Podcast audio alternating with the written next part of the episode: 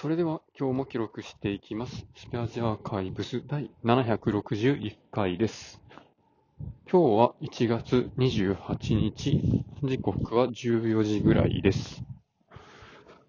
今日はですね、早速最近気になっている椅子を実際に座ってみました。で、今日座ってみたのが、オカムラのコンテッサセコンダ。と、イトーキのアクトチェア。と、エルゴヒューマンのプロと、スマート。と、あと、ノー、ノーブルでしたっけ？ドイツのゲーミングチェアの会社が作ってる、忘れたんですけど、プロゲーマーの梅原さんが座ってるのがいいしモデル。それを座り比べてみました。で、そうですね。まあ、今回椅子を買う目的はですね、本当に一日中自分が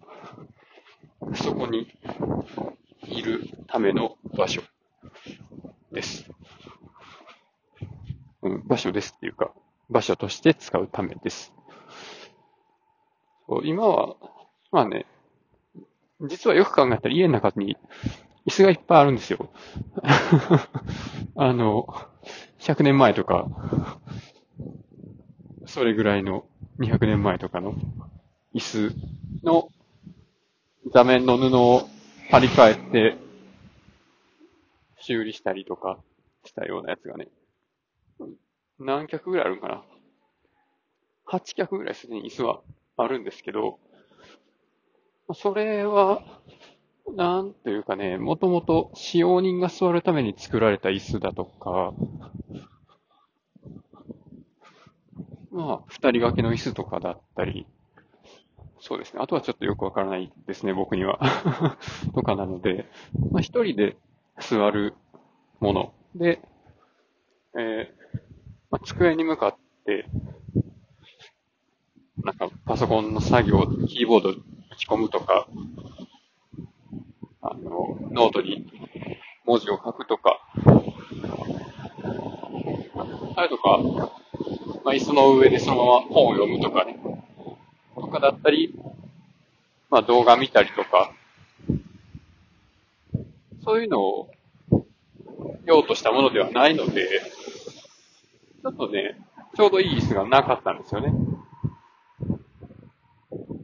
で、まあそういうのがなくて、自分がいつも、あの、ベッドに腰掛けて、ちっちゃい机の上にパソコンを置いて作業するとか。まあ、結局そんな感じになってたので、もうね、ちゃんとした自分の確固たる居場所を確立すべく、それね、もう一日中座ってても、まあ、いろんな用途に使える、汎用性の高い、耐久力のある椅子を買おうと思って。で、その時にですね、座り方がちょっと気になってるんですけど、僕は割と猫背な方なので、まあ本読んでたりとか、パソコン作業とかしてたりすると、だんだんだんだんこう、頭が前に出てきて、背中が丸まってきて、姿勢が崩れていくっていう、そういう性質があるので、まあ、その辺をうまくカバーして、まあ、姿勢をよく座れるような、体に負担のない座り方ができるようなものっていうのが欲しいなと思っていました。で、まあ、結論からいくと、どれも良かったんですよね。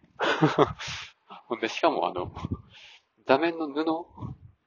の違いによって座り心地がだいぶ変わってくるっていうことが分かって、これ展示品比べてるだけじゃ、自分に合ったやつを探されへんのじゃないかっていう、どうしたらええねんっていうね、割と途方に暮れた感じがあるんですよね。ということで、明日、もう一遍、他の家具屋さん、展示場に行って、いろいろと座り比べようと思ってますんで、まあ、詳細はね、また明日話すかなと。そんな感じです。ということで今日はこの辺で終わります。ありがとうございました。